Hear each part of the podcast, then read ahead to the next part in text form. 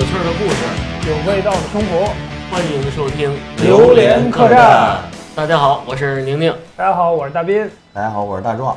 呃，这期是我们三个啊，为大家给做做一期比较特殊的节目啊，三个纯爷们儿，纯爷们儿，嗯，但是会讲一些情感方面的东西，是吧？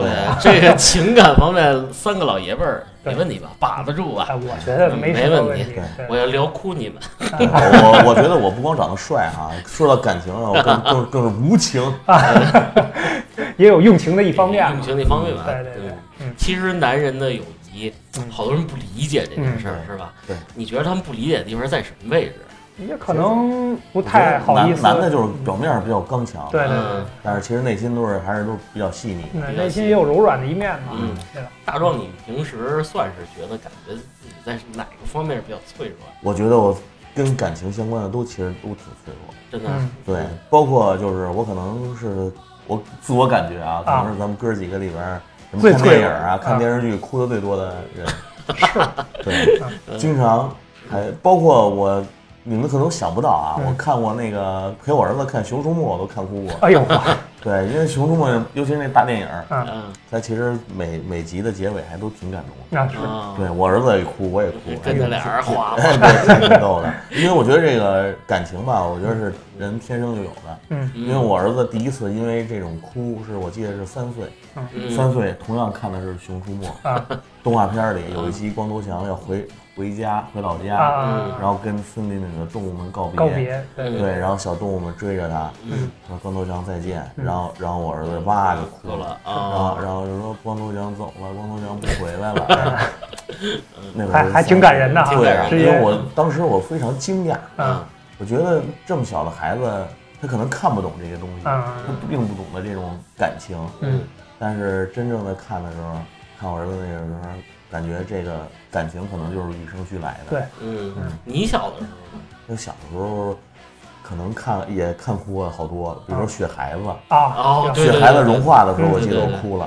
对。然后还有一首歌，我记得咱们也是小时候，我忘了是动画片里还是什么里边的一首歌，反正就是什么什么走到哪里我要找我爸爸啊，就那听着很有喜感，就就大大概就是，反正唱的是挺凄凉的。我一听那歌就哭，我妈小时候就说，只要那歌一响起来我就哭。对，我觉得人的泪点可能更多的是看这个故事能不能击中你心里最软的那部分。对，反正那首歌我用我妈的话，那那个歌就是我小时候的催泪弹。嗯，一听准哭。对其实我觉得，那这个不管是男人和女人啊，不管是是性别方面的这个因素，还是这个情感啊，这个外表刚强啊，这些因素都综合起来，我觉得其实刚才提到像告别这样的点，是会击中每个人心里最柔软的那一对对对，嗯，好像是在很重要的一个节点上失去了一个平衡点，嗯，会摧摧摧毁你心中的那一个点，嗯。就摧毁你刚强的外表的这道防线是吧？对对对，给你们爆料一个事儿，可有意思了。嗯，那个当年我们就是还拿 VCD 看那个电视剧，嗯嗯，然后咱们不是都是买谁买一套盘，然后传着大家一块看嘛？啊，那会儿我就跟肖哥啊，大家都知道肖哥这个特别男人的一个人，咱们小伙伴里最最刚的最刚的一个啊，然后我就问他。看蓝色生死恋，我刚想说你们是不是看蓝色？对 对对，看当时看蓝色生死恋，我说，因为我看的稀里哭的稀里哗啦的，然后我就问他你哭了吗？对我说你哭了吗？然后。肖哥居然特别诚实的说：“我哭了。”这是我很难想象的一个，很难想象的一个。对，因为长这么大没见过他哭。我虽然我虽然没没看过《蓝色生死恋》，但是经常在那个时候经常听你们说那声儿，这个特别富有感情的，嗯，叫称呼哥，是吧？然后就把大家看哭了那种。对，嗯，我记忆点里边特别有意思，什么？有一次我培训去啊，这个。没事儿干了，就是也下课了，没人找个电影看吧。啊，看了一电影叫《暖春》。暖春啊，国产的。啊，然后这个大家都在那儿复习呢，认真的就是做这个软件的这些东西。啊，就看我一人坐在角落里，跟那哭是吧？真哭了，真抽泣，抽泣，挺感动，挺感动。嗯，是，其实天下无不散的宴席吧。我觉得生活当中可能有很多。呃，让人家呃，让人会比较柔软的时候，对对，其实我觉得像告别，刚才提到告别，我们这期的主题其实也是告别。对对对，当然了，我不是跟这个亲爱的观众 告别。对对对，我们节目还会继续，继续继续啊！只是分享一些我们身边这个告别的故事，也会让我们在心底里留下一个非常深刻的烙印吧。对对对对对，嗯。哎，大斌，嗯，在你的印象里边，最深刻的一次告别，你还记得吗？呃，因为也经历过很多次告别啊，但是真的让我印象深刻的是，就是真的这个感情至深、痛哭流涕的，应该还是大学毕业吧。嗯。啊，我觉得可能大家都会有有这个过程，这可能也是当时大学毕业应该是二十二岁吧，虽然说已经是成人了，但是呃还是控制不了那一刻的情绪啊啊，因为毕竟大学四年。大家这个朝夕相处，不管是一个宿舍、隔壁宿舍、一个班，因为我们那会儿一个班所有的男生这宿舍都挨着嘛，所以当时这个沟通跟交流可以说是没有任何的死角啊。而且学业也没有那么重了啊，对，更多的时间大家相处。对，大学生活可能更多的是这个学业只是占百分之四十左右啊，然后那段时间可能更多的生活当中相处，因为咱从来没有，你像咱们在上学的过程当中。呃，大学之前是没有住宿这样的体验的。对啊，所以就是真正住宿生活下来这四年，觉得身边的同学才是就跟亲人差不多了。嗯啊，可以说从这个同学生是这个发展到亲情的那种感觉。兄弟啊，对对对，睡在我上铺的兄弟。对对对，其实我也觉得是大学的这个生活是最丰富的。对，尤其是跟自己身边的这些同学们一起。发生了很多很多的故事，对，因为都是同龄人嘛，所以那里边真正发生你故事的时候，会让你印象深刻，而且很新鲜。当时没有经历过这些事儿，正好在这四年的时间里边经历了很多，所以大家的感情就已经升华到这个很亲密的这种这种阶段了。然后最后大学毕业了，一说这个朝夕相处四年，身边的这些兄弟们就要各奔东西了，那会儿确实情感有点绷不住了啊，就。决堤了吧？可以说当时的那个场面你还记得吗？当时喝酒了，应该说，我觉得大学毕业应该喝酒是个必必选项吧？对，我觉得很少有说保留节目啊，说大家握个手、鞠个躬直接走了，我觉得不太可能。也有那样的人啊，对，是，但是我们还算是比较中规中矩的吧。我印象里边应该是喝了不止一次酒，但是其实。呃，人最全的时候是有一次，是在我们大学校外的一个一个地儿，然后包了一个大的包房，等于全班当时是三十多个人吧，嗯，都在一起，嗯，男生女生都在，对对对，男生女生都在，那个是让我们班不是就八个女的吗？呃，六个六六个，好 说多了啊，说多了。对，但是毕竟是这个四年的同学嘛，大家也都比较亲切，所以当时这个在这个大包房里边分了两桌嘛。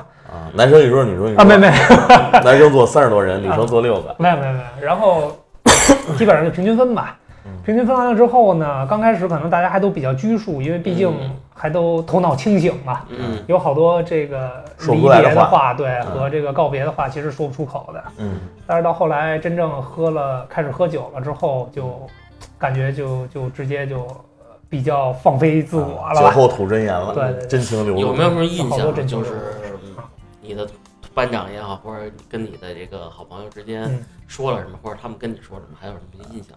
没有，其实刚开始大家还是商务客套嘛，对吧？就是在刚开始喝的时候，还都比较那什么。但是其实我印象里，喝到一半的时候，基本上大家就都喝多了，不管是男生女生啊。其实确实是出现了很多这个抱头痛哭啊，包括男生跟男生抱头痛哭的这种场面。有没有说那个斌斌哥，我对不起你啊，给你什么道个道之间哪个事儿什么的？把这个心里的一个一些疙瘩也解开了那种，那倒没有，主要是我跟人缘太好了，不是，主要是我跟别人说对不起，对不起，我偷了你的裤衩 对不起，我把你鞋给给踩脏了，什么弄丢了什么的，就这样啊。但是到后来，其实真正呃，这个酒局喝到一定的氛围之后呢，真的是，嗯，很多心里的话，原来不好意思说的，就全都说出来了，就真的是说，比如说。呃，有点舍不得大家，因为当时我们班同学是本地的，大概有一半儿，然后这个全国各地的大概有一半儿。其实真正大学毕业之后，可能就面临大家，不管是在北京找工作，还是在这个回自己的家乡去工作生活，可能就真的是天各一方了。啊，在这个时候呢，就是怎么怎么讲呢？就一下就泪泪崩了，就那种感觉。这种泪崩，我想问问，是不是是对社会的一种恐惧啊，还是觉得就是没有方向？真情的流露吧。对，更多的还是不舍，更多的还是不舍。因为大家对于工作的事儿，其实我们最终大学毕业，大家散开的时候，其实有些人是已经找着工作了。就包括我在内，其实也已经找着工作了，但是有些人还没找着工作呢。但是那些那些东西，我觉得都可能是真正毕业之后的事儿。但是在当天的时候，大家真的更多的还是考虑到的是这个彼此之间的不舍，就真的是朝夕相处。你想四年的时间。对，我觉得我可能有的时候跟我们家亲戚，就是我的这些哥哥、呃姐姐、弟弟、妹妹这种，可能也都是，比如说逢年过节大家一块儿吃个饭，可能才能见一次。可能同学跟他们跟你的相处时间会更多。啊，对啊，就是啊，我觉得感情会更深一些。对对对对。然后当时我记得我喝多了的时候，是跟我们班很多同学都单独，就是敬酒的时候就在讲，说我希望你们，呃，以后一切都好，也还都记得。大学生活里边，我们共同的这段时光，嗯啊，可能也是对大家彼此比较，呃，珍视的这么一段经历吧。可能对对我是这样，对他们也是一样的道理，嗯啊。然后我同学也有，真是抱着我就一直在那儿。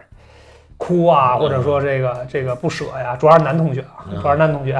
女女同学没有不舍的吗？啊，女同学我没太好意思去跟人家说太多这样的话。万万一人家主动找你不舍呢？呃，你还欠我一个吻？没没，那算了。能再拉我一次手吗？啊，可以可以啊。如果当时他们提了，我觉得都可以啊。女朋友呢？那会儿呃还好吧？对，那会儿还好。那会儿女朋友就是我大学同学嘛，然后我们会比较。怎么说呢？还是主要是对别的同学，别的同学，我们还会在在一起嘛，在那个时候，所以就没有那么多跟他的不熟。六分之一都为了你。嗯，所以就是，呃，我印象里边的场面就是真情告白和这个醉酒啊，基本上就这样。那天真正那那那顿饭吃完了之后，我们班基本上，呃，绝大多数同学。都是喝醉了，喝醉，对，喝醉了才回的宿舍。喝多了，是喝醉啊，喝醉了，真是喝醉了。就是有很多第二天再提起这个事儿，其实就是断片儿了，啊啊。呃，因为当时有的真的是哭的稀里哗啦。就是我当时第一次感觉说啊，我虽然没那样啊，但是我看到我们班有些男生，就是真正男生都能哭成那样，我觉得确实大家是。真是是这个动了真感情了，我能理解啊！你看我这么理解对不对？比如说王明，我们再也不能这样一起踢球了。啊，是。我们再也不能一起这样翘课了。对，是。再也不能一起这样去网吧了。嗯嗯。就你生活当中其实有好多东西在突然一下就抹掉。对你明天你知道这个事儿，明天可能就不会再有了。嗯。就这段生活结束了，你要去面临你自己新的生活了。那那其实之前就在那个。割舍的这一瞬间，你肯定是非常难受。特别能理解，嗯，我也挺羡慕你这个经历。我大我大学的时候，毕业的时候没有这个经历啊。你没你们连个散伙饭都没吃？没有，是我没去，因为当时我已经工作了啊。我我是我们班提前找着工作的那那那一波人之一，可能就是他们可能会有这些仪式啊。我没赶上，挺这也挺遗憾的。其实，其实我听你这个，我挺羡慕的。对，其实我虽然不是我生活当中不是个特别有仪式感的人，但是我觉得像这种。重要的时刻，在我看来还是真的需要这个需要这个仪式感，需要去做这个事儿，因为真的就可能是我内心的感觉，就是如果今天这顿饭我没去成，或者说跟大家最后在集体能够大家都在一块儿见面的这次机会，如果错过了，那可能真的未来有有可能五年也好，十年也好，甚至二十年也好，就不会再有这样的机会了啊！因为我们大学毕业之后，呃，十年的时候大家聚过一次，但是那个聚呢。就很人不全，对对对，人就不全了，因为大家可能各奔东西了，有的就没在北京啊，或者怎么样，再回来也很不方便。其实后来在聚会的时候，我们有同学也让我挺感动的，是从杭州这边，呃，下了班然后连夜坐高铁回到北京来参加这次聚会，就就其实确实感情确实到位。对，因为那会儿我们班男生还都是比较那什么的，比较亲密无间的。嗯，哎，打篮球也好，踢球也好，包括这个班里的一些。这个呃活动啊什么的，还都是参与的比较比较积极的，不像有些班，就是我们也经历过一些。你比如说我们隔壁的那个班，他们班有很多事儿，就是大家都是小团体，就我们这宿舍和隔壁宿舍，比如我们就十个人特别好，嗯，然后剩下的集体生活可能就不是那么没有那么紧密，或者大家不那么珍视啊。但是我们班总体来讲，这个大的集体还是这个集体荣誉感是比较强的，嗯啊。我大学也是。别难过，没事儿，我们这帮兄弟，咱们常见啊。对，是是是。其实真的，我我现在联系最多的同学，也可能是也是大学同学啊。嗯，大学同学的这个这个感情确实。对，因为算最深刻，应该是比较纯真的吧。第一是不涉及什么利益关系，嗯，当然初中跟高中也不涉及，但是初中跟高中学业压力又比较大，主要以学习为主。对对对，真正到了大学生活，可能真的是更本真一点儿。然后大家互相之间又没有那么心心理防线这边又没有那么多芥蒂，没事出去玩去啊。对对对，上初中高中很少跟同学出去玩去，都得一块一块写作业。对对对对，所以其实告别对我来讲，真的印象最深刻的应该还是就是大学的这一次。嗯啊。就关于告别啊，这边我我觉得告别对咱们来说，可能每个人这个意义不不太一样。对，是没错。你像我这个是我这个第一个朋友，我人生中第一个朋友啊，嗯，南哥，南哥是吧？南哥，南哥，他从小到大第一个朋友，那真是发小。对，那真是实打实的发小，就是从小就一起玩，嗯，形影不离的那种。跟我和旭哥是一样的，啊，对，是，对对对。然后呢，他从小就有一个梦想。那会儿我们俩刚上初中吧，嗯，我们俩关系好，他就告诉我他自己的梦想，嗯，他说他想成为一个漫画家，他特喜欢的日本的漫画，嗯嗯，没事我们俩就去周边的书店去买一些那个漫画的杂志，嗯，然后他也会收集很多这个漫画系列的那种书，漫画书，他们家很多，嗯，然后他非常喜欢这些东西，然后他最后呢也是学的这些东西，资深漫友，嗯。嗯，后来他就。工作了，工作以后谈了一个朋友。啊，他就说，当时就跟我说，我可能是吧，去追追求我的梦想了。啊，对，因为他的那个女朋友后来也结婚了。啊，他们家在日本有产业。啊，对，对，那个那个那个那个那个女孩自己在北京生活，然后父母都在日本。啊，然后俩人认识了啊，然后迅速升温，他就说，哎，我可以去。日本去实现我的梦想，梦想。嗯，对，当时其实跟我说的时候，我也没有什么感觉。嗯嗯，因为我我觉得，毕竟嘛，咱们朋兄弟。嗯。然后你要走了，你跟我说了，应该是祝福你。嗯嗯。然后，什么时候是让我感情最难受的时候？嗯。就是他去了日本，然后听他的妈妈啊跟我说，嗯，那个他在日本过得不好。啊。那会儿。我就会时常想起那个跟他一起的时光，嗯，小的时候一块玩的时候的事儿对，如果他是真的在日本发展的很好，很幸福，你还祝福他？对，那我就觉得是一种那个，我也会替他高兴。他怎么他怎么过得不好？他首先就是虽然他非常喜欢这些东西，嗯，但是他的这个语言能力啊，学习能力可能还差一点啊。他在日本待了很长时间，好几年，都快十年了啊，他的日文还是不过关。嗯，就是生活交流还是对呀，他就是可能还是简单的一些交流，要是更加深入的交流，很多东西他还是听不懂。然后就因为这个语言障碍，他的事业就就不能再从事他这些之前一直在画的一些漫画啊什么的。原来他其实是非常有才华的一个人。那会儿他给我的名片啊，他刚找着一个工作，去了一个挺大的一个广告公司啊，还是比较有名的。当时他挺高兴的，跟我一块儿吃饭。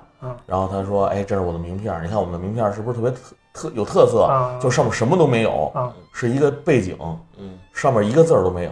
他说我们那个名片最大特色就是我给你画，我现场给你画。啊，对，我要递给名，我要递给你名片的时候，我会在这张名片上自己做一个创作，然后写上自己的名字、联系方式，然后再给你。我觉得很有设计感。然后当时他就给我画了一个，啊，我记得特别清楚，是一个北京的一个四合院，他给我画了一个，不错，就拿铅笔。”就咔就开始画，嗯，他送给我，他送给我一个，挺有纪念意义的。对，然后你想这么有才华的一个人，在日本，他在饭馆啊，就是打工，就是像那种说的，在美国什么洗盘子呀什么的，他在日本那么多年了，嗯，就一直在干这种工作，就是还是没脱离，就是那种比如说初到那个异乡的那种生活的状态，是吧？对，后来。因为他们家跟我们家一直邻居嘛，他父亲去世了以后，他母亲就搬走了。哦，然后搬走了以后，可能就，因为他去日本很长时间，这些联系方式就基本上都都没了。对，现在也没有。然后他他从他从日本走，就一直也没回过国，五六年。那反正那那段时间，听他他妈跟我说他过得不好的时候，嗯，心里还是挺难受的。嗯，心里非常。因为南哥，我们也一块儿，就是咱们一块儿玩过几次嘛，对吧？出去玩也好，或者怎么着，我觉得他其实你说有才华这事儿，我挺认可的。因为原来我就觉得他是个。呃，特别有设计感的人，就给我的感觉，不管是从穿衣啊，从打扮呀，还是从这个，一看就是有那范儿啊。对对对，一看就是真的挺像。因为我我之前不知道他特别喜欢漫画这个事儿，但是你一说，确实我还是觉得挺有那种挺有那种 feel 的啊，挺有那种 feel 的。然后其实他也挺内向的，这是不是也会导致说在他在那边生活就融入不了当地社会那种？对他后来可能就是。越长大了越不善于跟人交流。小时候我们身边还是一堆小伙伴，主要是人在异乡，语言又不通，然后你还想跟人交流。他主要是南哥比较内向。对，是。就是我说我常听，你别难受啊。可能他就是默默的在一个比较灯光昏暗的一个后厨，在默默的刷盘子，低头工作。他的梦想可能就陨灭在这个大城市里，挺可惜。嗯，这个你说告别，当时告别的时候，哎，就是祝福，全是祝福。嗯，然后真是到到到后来就演化成了一种不舍，希望他回来。嗯嗯嗯，是，这可能也是一个，呃，就不是不是像我刚才说的是这一个时刻的告别，可能是一个一段时间的告别。那会儿会非常想念他啊，嗯，希望你赶紧回来吧。但是。谁能听得见呢？对对对，音信飘渺。大壮说这话其实挺扎心的，谁又听得见？也希望吧，也希望他有机会能听到这个节目吧。对，希望希望南哥听了这能回来啊，回来咱们喝点儿，对，聊聊这几年，聊聊这几年在日本刷过的那些盘子。啊，开玩笑，开玩笑，也是希望南哥好嘛，在里边。嗯嗯。那宁宁呢？宁宁有没有什么生活当中让你？印象最深刻的，我这个告别，其实不太想谈这个啊，但是对我比较沉重，压压力挺大的吧？就是突然一你们今天说聊这个告别这个话题，其实我是有点抵触的，但是我还是想跟大家分享我这个小故事吧。嗯，这是我一个师兄，嗯，我们一起在这个某培训机构吧，做这个。制图方面的这个培训，就设计这块儿。对，然后他的理念包括手法、技术，在班里都是拔尖儿的。嗯，嗯，我一呃，不能说是大师，还没到那地步嘛，很努力，很努力，也很有天分。对，很有天分。他不会讲普通话，他是四川人。嗯，每次晚上就是下了课以后，都会跟我们一块儿吃饭聊天儿，挺开心的。就是人是很 nice 这么一个人，嗯，也讲一些当地的故事。后来有一句话挺触动我的，是这么说：说宁宁，你知道吗？你知道我为什么这个表现这么好吗？嗯，我说为什么？他说大山里边没有彩色的电视，嗯啊，我想凭我的本事，嗯，画出去，嗯，他当年就是艺艺考吧，算是这个四川某省的状元啊。家里给他没少掏钱，但是很遗憾没考上这个北京的重点的这个艺术学院，他只能就剑走偏锋，来做这个制图方面的这个工作了。嗯，跟我不太一样，我是呃，你是传承传承吧，我传承我们家老头的这个东西来做这个东西。然后呢，平时很努力，呃，我讲 是这样，有一天吧，这个。画图呢，因为挺苦的，其实在那个在那儿做培训，嗯，我看他精神不是特别好，我说怎么着？你是熬夜了还是怎么着？他说两天没睡了，我想把这东西东西弄得更好，因为在这个大家这个工这个培训的状态下啊，呃，公司会有不同的人来巡视，看看你是不是能达到公司的水平，然后会给你一张。呃，红黄蓝三种卡，最低的是蓝卡。他在刚第一周的时候就拿到了蓝卡，就是已经到了能进可以入职入职的级别了啊，很不错。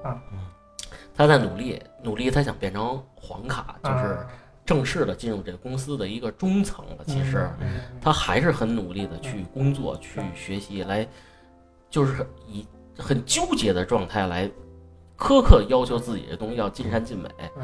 后来。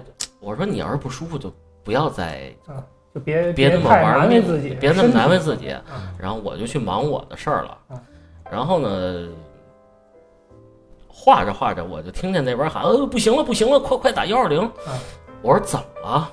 然后我我跑我跑过去的时候，桌子上就是已经一滩血了啊！这太疲劳了，太疲劳，吐血了啊！然后人就趴在桌上，完全动不了了。然后很遗憾吧？嗯，我也没来得及跟他说一声再见，也没来得及，人就过去了。其实反观他这个。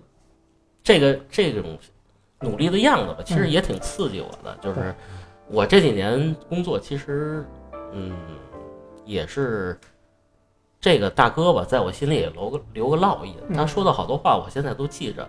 就是包括你作为一个这个专业的这个制图人员，嗯，你要对得起你的鼠标点的下去每一每一个鼠标点，嗯，你每条线。对，确实就是因为。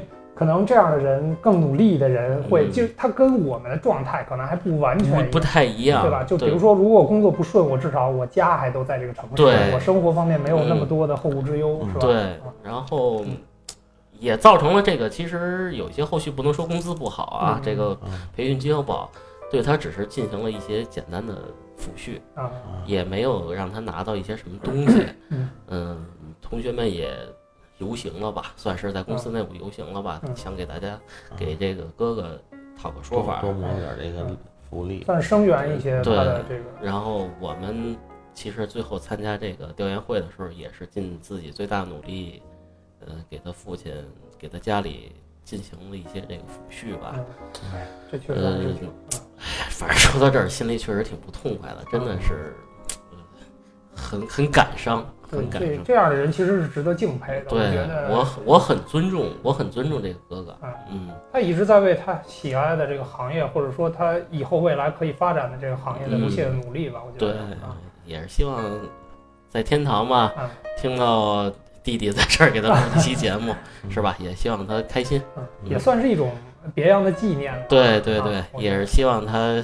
一切都好，是吧？也希望他家里一切都家里也是一切都好。用这次录音给他做一次告别，对，也是借咱们这个小平台嘛，嗯，给这个大哥做一个小小的告别嘛，嗯嗯，这是这次告别对我来说是挺沉重的，是肯定是。我觉得这个不管是谁吧，如果生活当中经历了这样的事儿，我我近期其比如说到工作这块，我还有一个，就今年在，呃，这个疫情对这个影视行业。非常大的打击的前提之下，就中间有一段时间，我有一个也是多年的好友，感觉一直在这行业里打拼。嗯，他应该是在北京待了有十几年的时间。十几年。对对对，因为也是一个小地方来的嘛，小地方来的，他也是很努力的在，在寻找这个大城市里自己的位置啊。通过自己打拼，一步一步从最基层做到这个一个分公司的这个中高层的管理职位。嗯。后来突然有一天，就是给我发个微信说那个。说大斌，这个我可能要要离开，就我以后不在这个城市了。其实当时看到这个，因为不是语音嘛，是文字嘛，就这文字有的时候在这种前提下，它的冲击力可能比说话啊，对，可能比说话更强，更猛烈。因为那个时候我是很心酸的，虽然说不像说说去世了或者怎么样这么这么严重，但是其实给我的打击也挺大的，就是真的是身边的好朋友突然一下就觉得说。以后可能大家就真的天各一方了。你在这个城市，我在那个城市，我可能要回家去找一些这个出路。啊，对，找一些出路了。因为在北京这个状况影响的比较大，我生活成本又比较高的前提下，没办法，无奈的一种放弃吧。啊，真的也是让人比较挺伤感。对，嗯，对，所以其实我觉得，呃，真正我们在步入社会，在走到工作岗位之后，可能面临这样的别离的。这个次数可能会更多一点，嗯。啊，包括像今天做这个选题，嗯，也是非常感谢，是吧？大斌和宁宁，这也是我昨天的一件事情，发生在我一个身上的一个真实的一个事情。我看你发微信，然后，然后就是这个事儿发发生了以后，嗯，我就没过几分钟，我就在群里，咱们的榴莲客栈的群里就跟他们说，我说咱们做一期告别吧，啊，啊是。然后这个这个事儿是怎么回事呢？昨天快下班了，五点多了，然后还在那儿疯狂的码字儿。嗯，对，因为工作还没干完，赶稿。呃，对，赶稿呢，疯狂的码字儿。然后我那个就能看见电脑屏幕那微信在闪，嗯嗯，然后当时因为快下班了嘛，我那稿还得再审，还得需要审，所以我就不想耽误时间，我就先说把稿子写完了再说，嗯，然后后来我看他不停在闪，然后我就说停下吧，打打了一个句号，嗯，然后切到微信那儿一看，嗯，是我一个非常好的一个同事，嗯嗯，给我发了一个微信，也跟你刚才说的一样，也是文字。嗯，哎，说哥，我那个要走了，我离职了，啊，跟你告别，然后我明天就要回家了，啊，然后那个也是因为家里的一些原因嘛，嗯，后来当时我就懵了，啊，当时就是一瞬间的那感情啊，就是可能有些东西，它第一时间让你发生的第一，就脑子里的第一反应是最真实的，对，是。我当时我就懵了，嗯，可能也是最强烈的，对，然后就感觉心里很疼，嗯。嗯，就是当时真的就是心里啪就一下抽抽痛了那么一下，嗯，我想这个感觉应该是最真实的心里一个反应，因为可能就是跟他认识时间也很长了，嗯，就是玩之前虽然是一个小姑娘啊，但是她的性格也非常开朗，嗯，跟我身边的一些好好。要好的一些同男同事、女同事什么的，然后我们之间就是关系相处的非常好，对，没事一起玩啊，一起交流啊。然后突然就是看这么一个跟你关系非常好的一个同事，嗯，要离开了，然后离开这个城市了，然后你可能以后再也见不到他了，嗯，当时那个心里是非常。就我觉得难受的，对那种冲击，可能真的是就至少在那一瞬间，或者在那一段时间，对，是真的挺难接受的。其实我觉得岁数越大，这种这种友情方面来说越越珍贵。嗯，就包括像像你们也好，嗯，然后觉得身边的朋友可能岁数越大，感觉身边的朋友会越来越少。啊，真正能。能交心的，或者能一块儿说对做一点事儿，所以我觉得就是这些朋友对我来说就显得。格外的珍贵，嗯嗯，可能年轻的时候会交到很多朋友，对，然后可能不联系就不联系了，可能就几面之缘，嗯，但是能跟你一直那么多年一直走下去的，嗯，这种朋友越来越少，对，身边可能就是十个手指头就能数过来了，对，嗯，然后所以当时就突然就感觉，是吧？为数不到十个的好朋友，强行的从你身边抽离了那么一个，嗯，嗯，心里就当时非常难过，断指之痛嘛，对，后来我就。工作不下去了，当时我就工作不下去了。那个稿子其实也没写完，嗯，然后我就从我的座位上站了起来，嗯，跑到男厕所，嗯，就哭了。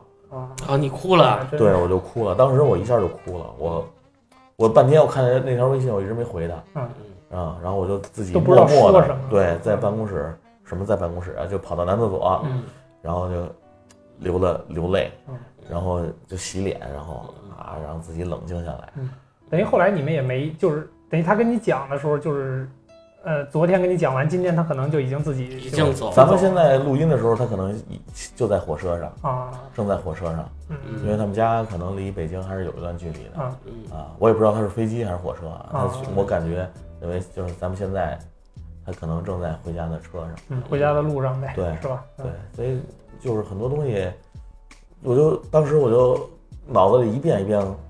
回想起我们那些画面嘛，嗯，包括我们俩最后一次见面，是在公司开的会上，嗯嗯，那次也是挺遗憾的吧，我那个会来的比较晚，去的时候已经开开了，然后大家都已经坐好了，然后我直接就入座了，然后本来我们。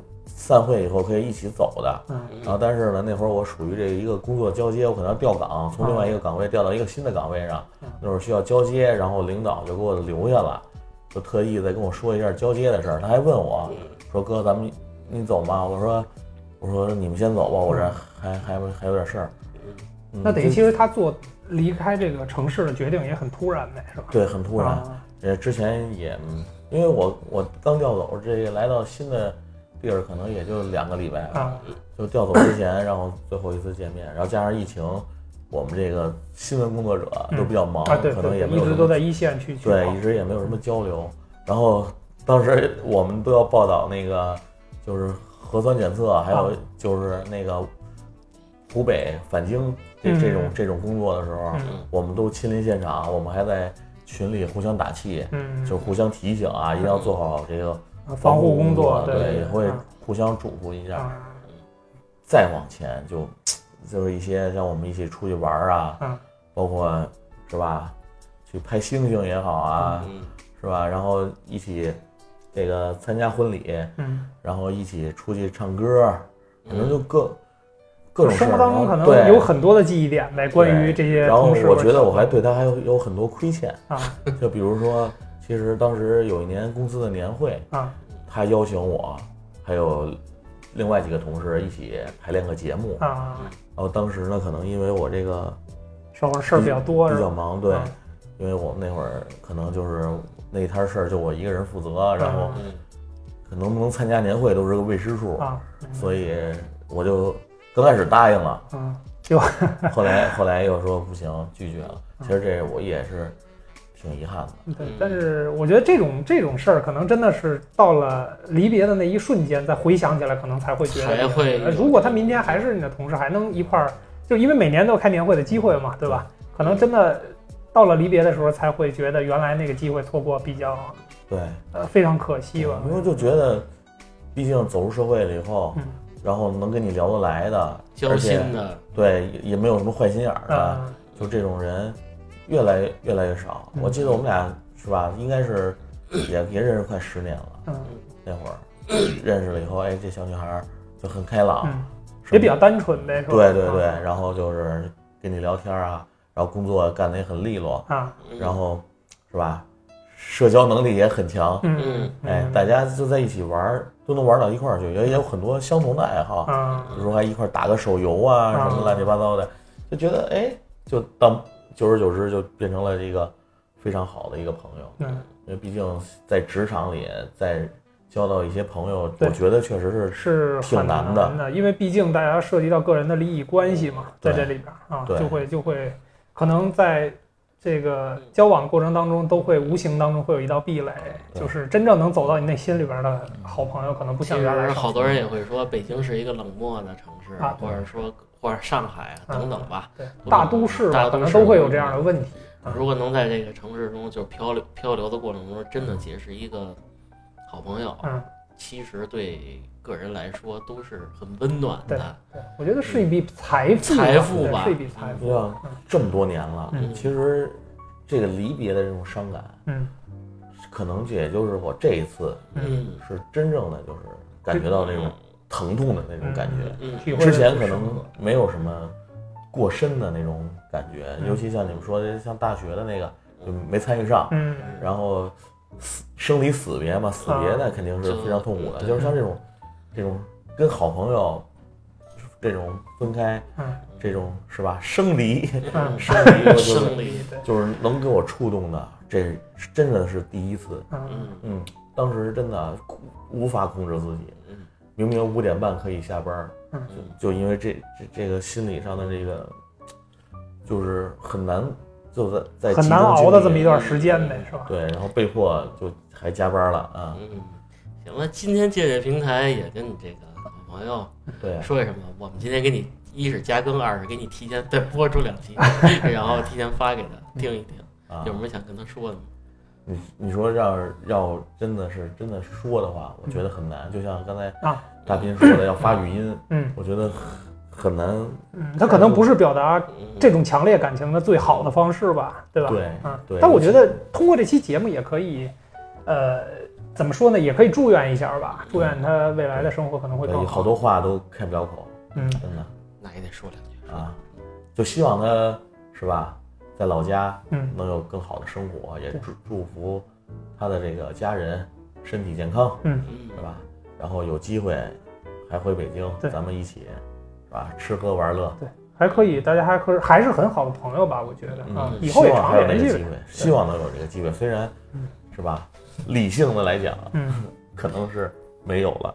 但是感性的来讲，还是希望期待的能再次见到他。嗯，哎，这个事儿其实我也就是有这么一个考虑，我不知道对不对啊？就是如果站在他的角度，可能他为什么会在昨天给你发，就是给可能不光是给你或者给你们团队里边这些要好的伙伴们去发这个微微信呢？就是说什么呢？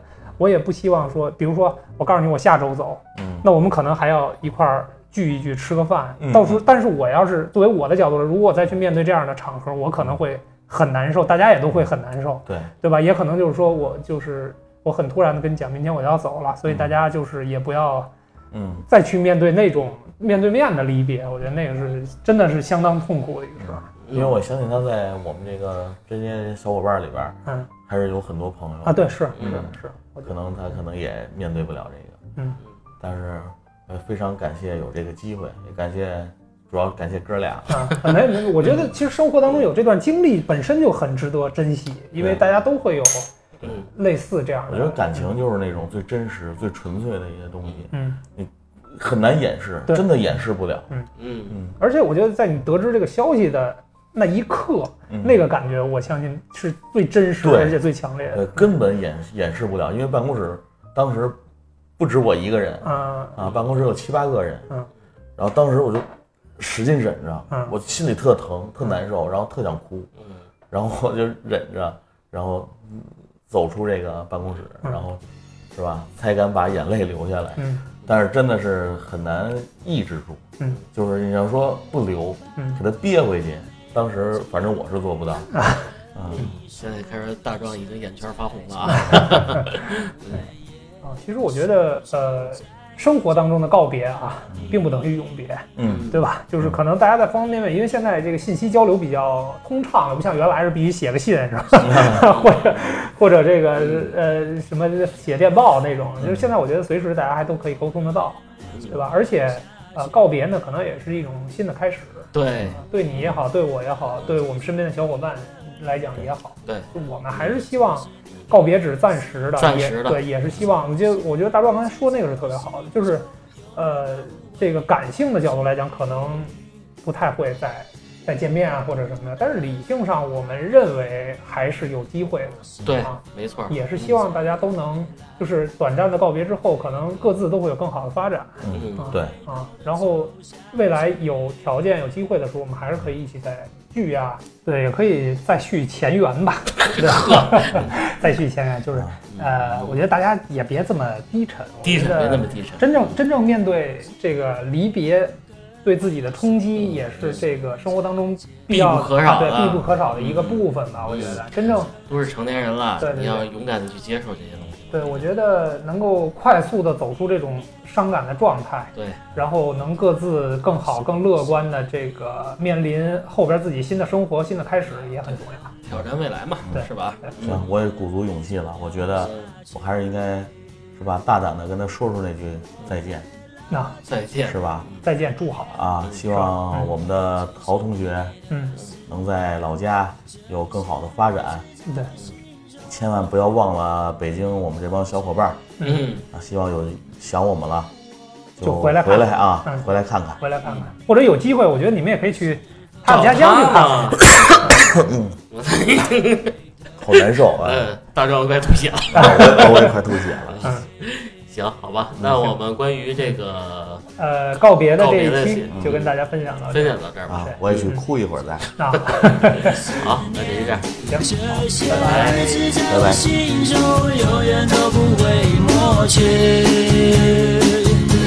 我不能答应你，我是否会在未来不回头？回头的走下去，不回头，不回头的走下去。